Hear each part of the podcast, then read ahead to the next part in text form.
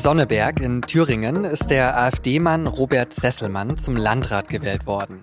Ein historisches Wahlergebnis. Die rechtspopulistische und in Teilen rechtsextreme AfD gewinnt damit zum ersten Mal eine Landratswahl.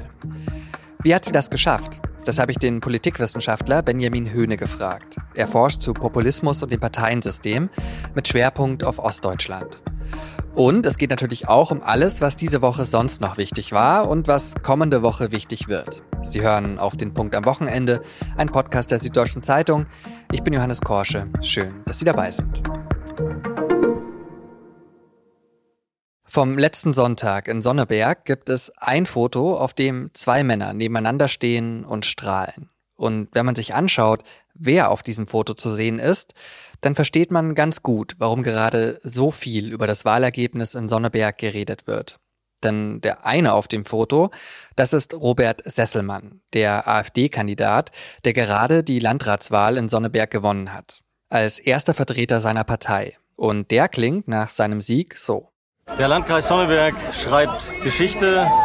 Die AfD ist nunmehr als Volkspartei hier im Kommunalbereich in Thüringen und auch in der Bundesrepublik Deutschland angekommen. Und natürlich ist es noch ein weiter Sprung zwischen zum ersten Mal ein Landrat stellen und Volkspartei in der Bundesrepublik sein. Aber trotzdem hat sich die politische Landkarte in Deutschland seit diesem Wahlsieg der AfD eben verändert. Vor allem, wenn man bedenkt, wofür die AfD gerade in Thüringen steht. Und damit zurück zu diesem Foto vom Wahlabend in Sonneberg. Denn der zweite Mann, neben Sesselmann, das ist Björn Höcke, Anführer des völkisch-nationalistischen Flügels der AfD und Vorsitzender des AfD-Landesverbands Thüringen. Höcke hat zum Beispiel das Holocaust-Denkmal in Berlin mal als Zitat Denkmal der Schande bezeichnet. Und er darf als Faschist bezeichnet werden. Dass man ihn so nennen darf, hat 2019 sogar ein Gericht geurteilt. Höcke und sein Umfeld sind wahrscheinlich auch ein Grund dafür, dass die AfD in Thüringen vom Verfassungsschutz als gesichert rechtsextremistisch eingestuft wird. Und da drängt sich dann schon die Frage auf, wie hat es die AfD, wie hat Sesselmann es geschafft, diese Wahl zu gewinnen? Und sind AfD-Wähler wirklich alle Protestwähler? Das wollte ich von dem Politikwissenschaftler Benjamin Höhne von der Westfälischen Wilhelms-Universität Münster wissen. Herr Höhne, Sie sind in Sachsen-Anhalt in der Lutherstadt Wittenberg geboren. Wenn Sie sich jetzt an Ihre Jugend erinnern, wäre so ein Wahlsieg einer rechtspopulistischen Partei damals so in den 80er, 90er Jahren auch schon möglich gewesen? Ja äh, oder nein. Das war ja, äh, also ich bin Ende ähm, der 1970er Jahre geboren in Lutherstadt-Wittenberg, genau. Und äh, da gab's ja dort damals noch nicht die Bundesrepublik, das war die DDR. Und da hätte es das äh, natürlich nicht gegeben. Es gab auch schon in der DDR rechte Umtriebe ähm, rechte Gruppierung ähm, hat die Stasi ja auch ähm, durchaus auf dem Schirm gehabt. Da war ich aber zu jung für. Also das habe ich nicht auf dem Schirm gehabt. Dann kam äh, die sogenannte Wende oder friedliche Revolution 1990 und äh, da war das Thema rechts dann im Osten ähm, schon ziemlich bald ein Thema. Also man hat von Kameradschaften mitbekommen, in der Lutherstadt Wittenberg eher ein urbanes Milieu, vielleicht nicht so stark wie in ländlichen, weniger dicht besiedelten Regionen im Osten. Aber wenn man dann mal auf die Dorfdisco gefahren ist äh, mit, mit Schülerinnen, ähm, dann konnte es schon mal vorkommen, dass ein Discobus gestoppt wird äh, und ähm, Nazi-Schläger davor stehen und danach wild auf den Bus ähm, eindreschen. Also insofern bin ich in meiner Jugend schon mit Rechtsextremismus konfrontiert gewesen. Das war aber wiederum nicht Rechtspopulismus, der bei uns vielleicht noch ein Stück weit stärker im Mittelpunkt stehen soll. Bleiben wir jetzt mal bei dem, was jetzt letzten Sonntag passiert ist. Also der AfD-Kandidat Sesselmann, erstmals als Landrat äh, ein AfD-Kandidat gewählt worden. Das kann man ja schon ja, historisch nennen. Ähm, oder wie würden Sie dieses Ergebnis einordnen? Ja, das kann man schon so sagen. Ohne da irgendwie Zuträger der AfD sein zu wollen, war mm, bei mir der Hintergrund der, dass in den Tagen vor der Wahl in Sonneberg äh, mich das ZDF kontaktiert hatte und wir hatten darüber gesprochen, wenn es so kommen sollte, dass ich dann sozusagen für ein ZDF-Interview am Montagmorgen zur Verfügung stehen würde. Und da hatte ich dem äh, Redakteur noch gesagt, das wird nicht so kommen. Äh, da gehe ich nicht von aus, weil das ja mit dem bisherigen Muster gebrochen hat. Und das bisherige Muster war ja das, dass ich äh, schon die Kräfte, die politischen Kräfte, die Parteien und auch das äh, dazugeordnete Wählerinnen-Spektrum jeweils um den Kandidaten geschart haben, der der AfD in einer Stichwahl Paroli geb äh, geboten hat. Und das war ja bei allen Landtagswahlen so und haben unterschiedliche Parteien profitiert. In Thüringen die Linke, ähm, in Mecklenburg-Vorpommern die SPD, äh, in Sachsen zum Beispiel die CDU. Äh, und das war ja sozusagen der Effekt, den wir in der Vergangenheit immer beobachtet haben. Und zum ersten Mal jetzt in Sonneberg bei dieser kommunalen Wahl, Landratswahl, trat dieser Effekt nicht mehr ein. Und da muss ich ganz ehrlich sagen, war ich auch überrascht. Klar, es war ähm, ein knappes Ergebnis und ähm, viele haben ja auch so argumentiert, dass es irgendwann auch so kommen musste. Aber das bildet sicherlich ähm, eine Zäsur.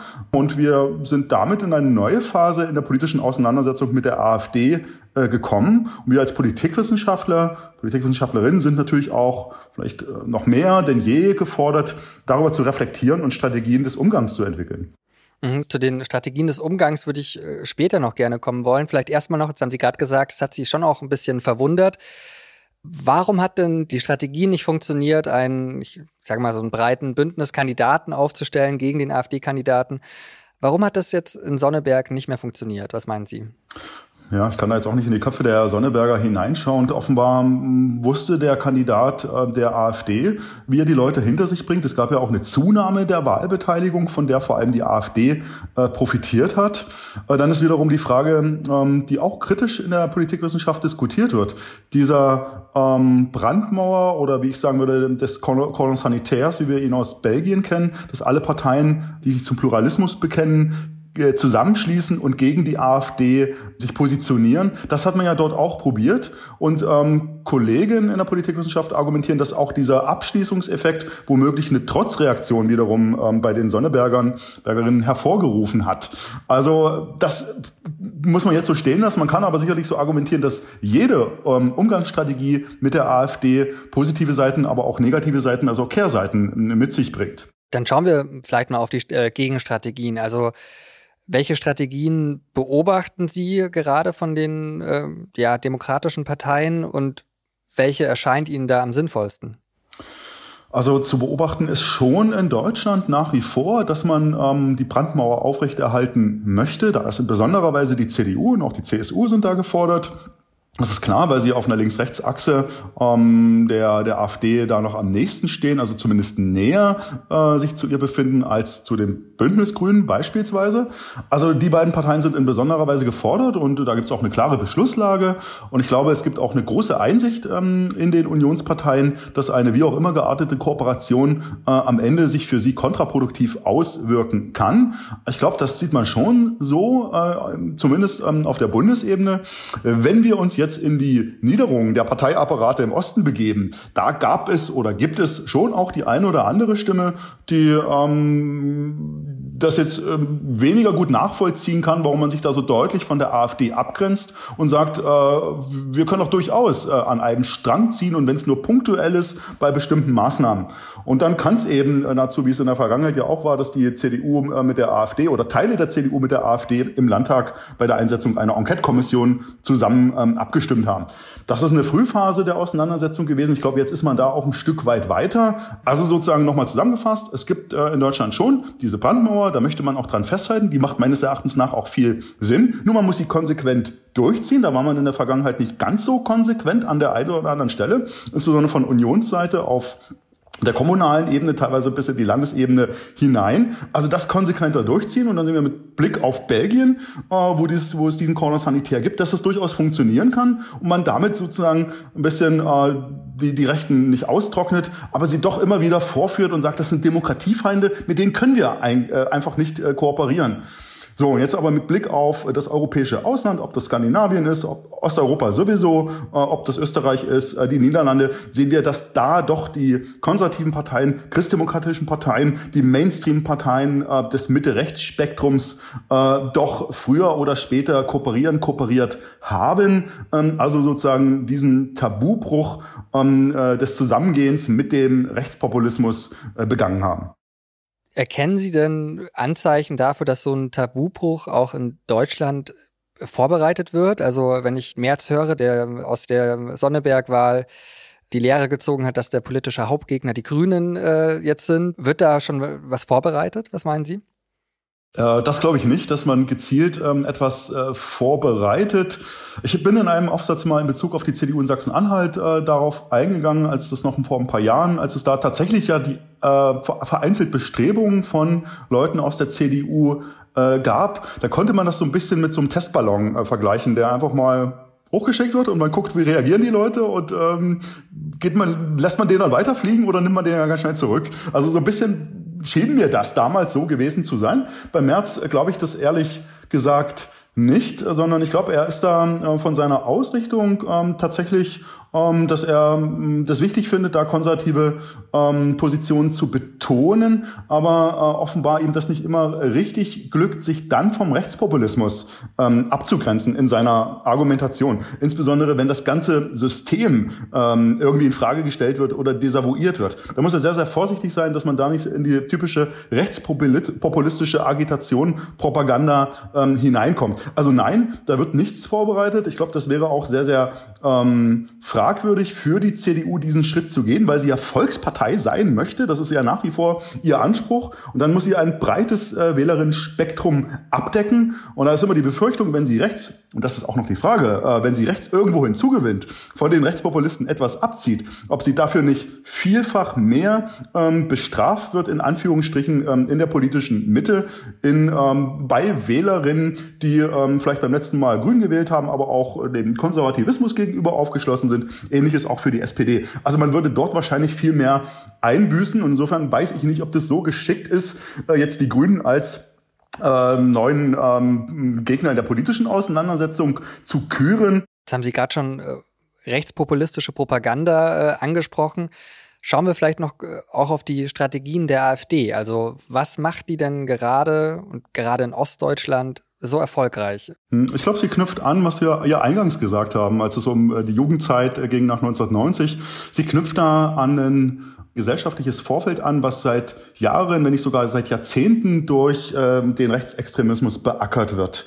Und dann ist es jetzt so ein bisschen die Saat, die da aufgeht, ähm, auf die sich die AfD stützen kann. Sie hat dort ein ähm, mehr oder minder intaktes Vorfeld, was die anderen Parteien oft gar nicht mehr so haben.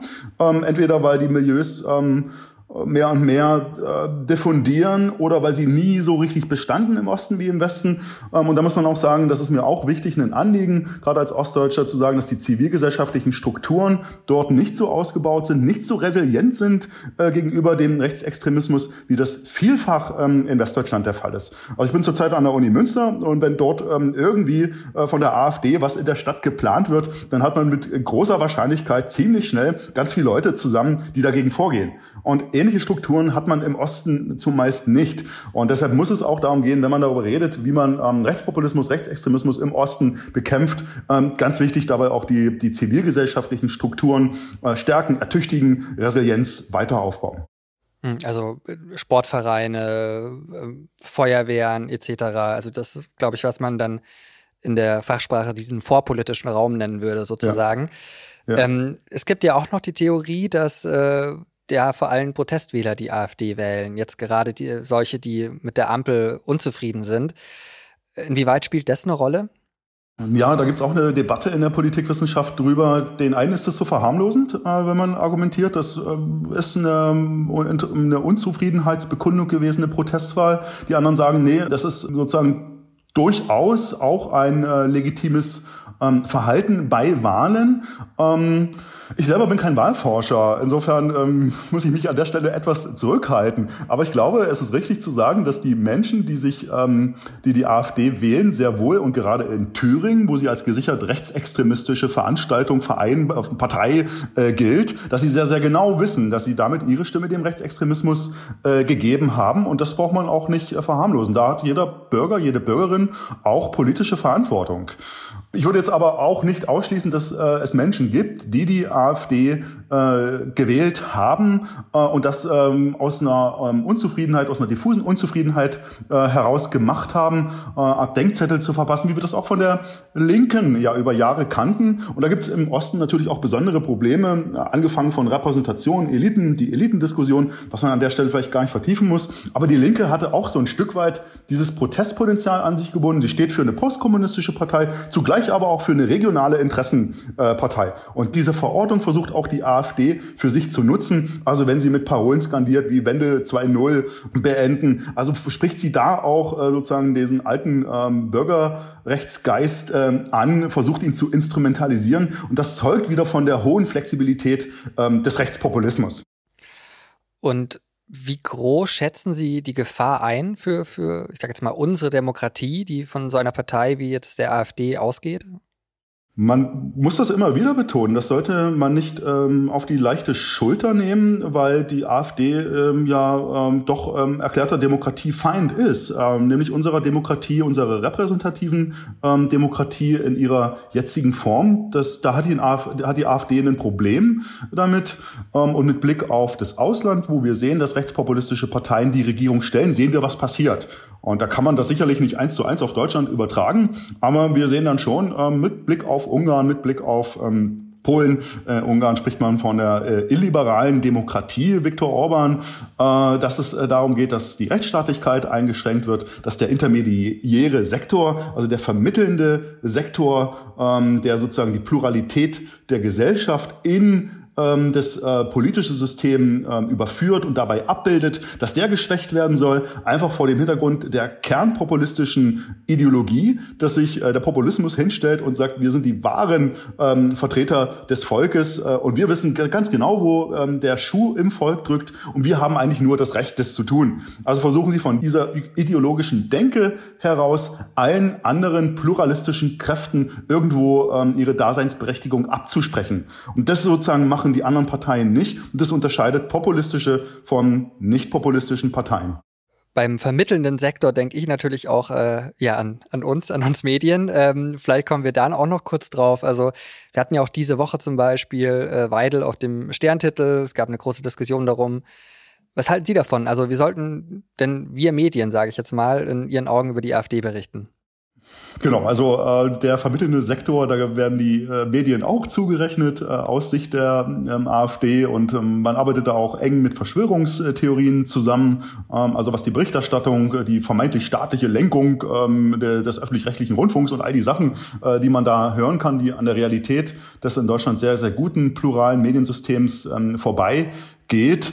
Da können wir übrigens auch die Wissenschaft mit einbeziehen. Wenn wir so wollen, äh, sind Medien, Wissenschaft Teil des äh, offiziösen Sektors, wie es da so heißt. Also äh, das äh, Vertrauen ähm, in die Wissenschaft, insbesondere in die Sozialwissenschaft, die Politikwissenschaft, ist jetzt auch nicht so riesenhoch, würde ich sagen, im ähm, Rechtspopulismus. Ja, wie soll man damit umgehen? Ähm, ich glaube, ich hatte mal für, für die Zeit eine Anfrage, wo ich das für, für Kinder erklären sollte, wie man am besten damit umgeht. Und ich finde dieses Bild eigentlich vielleicht nicht zu 100 Prozent treffen, aber man kann damit arbeiten, dass man sagt, sagt, ähm, ähm, ein Kind organisiert einen Kindergeburtstag ähm, und bei diesem Kindergeburtstag gibt es bestimmte Regeln äh, für die Spiele, die man dort spielt. Und ähm, sozusagen, wenn sich dann ein Kind darüber hinwegsetzt ähm, und in die Mitte und wild schreit und laut ist und alle übertönt und sich nicht bereit ist, ähm, mit den Regeln ähm, oder die Regeln mitzutragen, auch sich damit vielleicht zu arrangieren, dann bleibt am Ende nur die Entscheidung, dass er ähm, des Kindergeburtstages verwiesen werden muss. Also insofern ist für mich schon immer wichtig, bekennt man sich sich sozusagen zu den eingespielten Geflogenheiten, zu den Regeln, schreibt man anderen Akteurinnen nicht ihre Daseinsberechtigung ab, dann ist Auseinandersetzung okay und auch wichtig. Aber wenn man das nicht macht äh, und wo, ganz woanders hin möchte und man das Gefühl hat, auch da muss man als, als oder kann man als Medienschaffender tatsächlich drauf schauen, ist äh, da die Gesprächsbereitschaft da? Will man voneinander was lernen? Begibt man sich wirklich in einen offenen Diskurs oder geht es darum, nur die eigene äh, Agitation vom Stapel zu lassen? Dann würde ich sagen, vielleicht eher verzichtbar. Dann sind wir wieder bei der Brandmauer, die wir vorhin besprochen haben. Und damit würde ich sagen, Herr Höhne, herzlichen Dank für Ihre Einblicke und noch einen schönen Tag. Ich bedanke mich für die Fragen.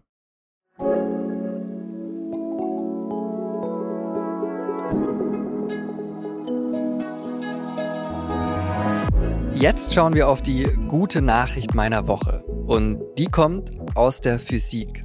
Hätte ich jetzt ehrlich gesagt auch nicht gedacht, dass ich so einen Satz mal sagen werde, aber mich hat die Aufregung unter den Astrophysikern diese Woche ein bisschen angesteckt. Denn die sprechen davon, dass sie was geschafft haben, das die Physik, wie wir sie kennen, revolutionieren könnte. Also, worum geht's? Um Gravitationswellen. Und da müssen jetzt auch die Physikmuffel kurz durch. Also Frage an den TV-Physikerklärer der Nation, Herr Lesch, was sind denn Gravitationswellen? Eine Gravitationswelle ist die Schwingung der Raumzeit. Und wenn Sie da jetzt schon aussteigen, erstmal kein Problem. Wichtig ist, Forscherinnen und Forscher versuchen schon lange, eine bestimmte Art der Gravitationswellen zu messen, weil es uns so viel sagen könnte darüber, wie Sterne entstehen, Galaxien implodieren und, und, und. In den letzten 15 Jahren hat ein Forscherteam an einer Methode gearbeitet, wie wir das Grundrauschen dieser Gravitationswellen endlich messen können. Nämlich, indem wir sogenannte Pulsare beobachten. Letzte Physikerklärung versprochen, das sind Sterne, die sehr regelmäßig blinken. Quasi wie ein Blinker vom Auto. Und dieses Blinkerlicht, das verändert sich auch ganz minimal. Und diese Veränderung wurde jetzt gemessen. Und damit auch der Grund für diese Veränderung beim Blinkerlicht, die Gravitationswellen. So, und jetzt kommen wir also bei der Frage an, wie das die Physik revolutionieren soll. Denn die Forschenden sagen, jetzt, wo wir wissen, dass die Methode mit den Blinkerpulsaren funktioniert, können wir bald eine Menge physikalischer Theorien testen, für die es bisher keine Beweise gibt. Und mir gibt sowas immer Hoffnung, einfach weil es zeigt, zu was für großartigen Dingen wir Menschen in der Lage sind. Wir können nicht nur Theorien aufstellen und überhaupt auf die Idee kommen, dass es Gravitationswellen geben könnte, sondern wir können das sogar messen.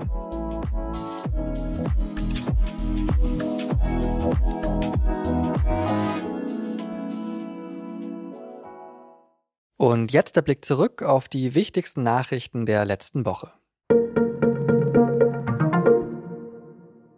Am Dienstag ging ein monatelanger Streit in der Ampelkoalition zu Ende, der zum neuen Heizungsgesetz. Die Spitzen der SPD, Grünen und FDP haben sich auf einen Kompromiss geeinigt. Demnach sollen Haushalte stärker als bisher geplant unterstützt werden, wenn sie in eine neue klimafreundliche Heizung investieren. Nach SZ-Informationen will der Bund bis zu 70 Prozent der Investitionskosten erstatten.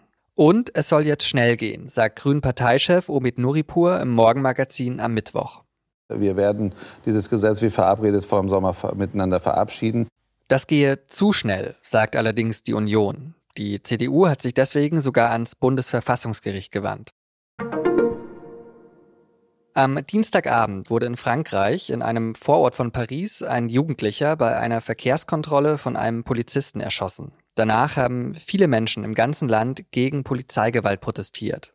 Teilweise auch gewaltsam. Autos und sogar Rathäuser haben gebrannt, Polizeistationen sind angegriffen worden.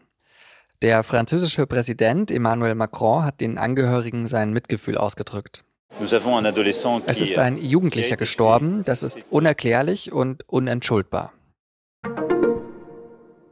Zumindest fürs Erste sind neue Streiks bei der Bahn abgewendet. Die Gewerkschaft EVG und die Deutsche Bahn wollen ihre festgefahrenen Tarifverhandlungen nun von einer unabhängigen Stelle schlichten lassen. Während eines Schlichtungsverfahrens sind keine Streiks erlaubt. Aber ja, der Bundesvorstand der EVG hat heute beschlossen, dass wir dabei bleiben, die Urabstimmung durchzuführen. Für den Fall, dass die Schlichtung scheitert, könnte es also schnell zu unbefristeten Streiks kommen.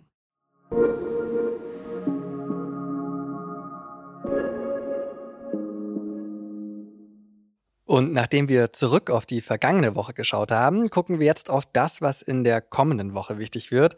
Meine Kollegin Ann-Marleen Holt ist dazu bei mir im Studio. Und was stehen denn für Termine an, Ann-Marleen?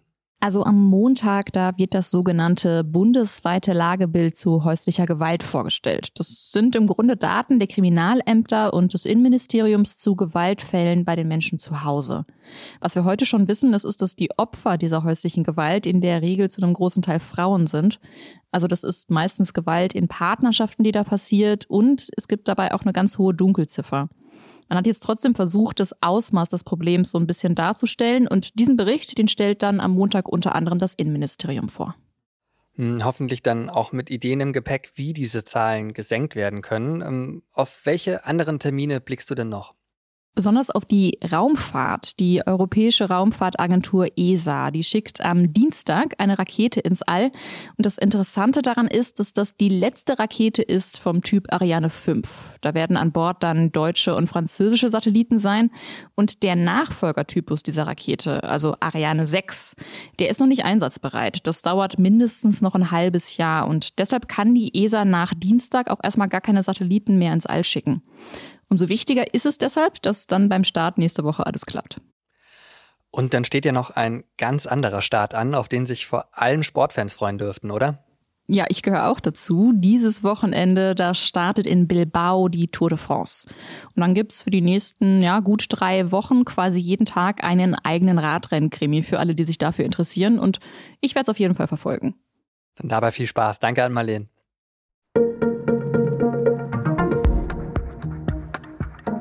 Der Wirtschaftsminister Robert Habeck ist ja als einer der beliebtesten deutschen Politiker in die Regierung gestartet. Inzwischen sieht es da ja aber etwas anders aus. Stichwort Heizungsgesetz.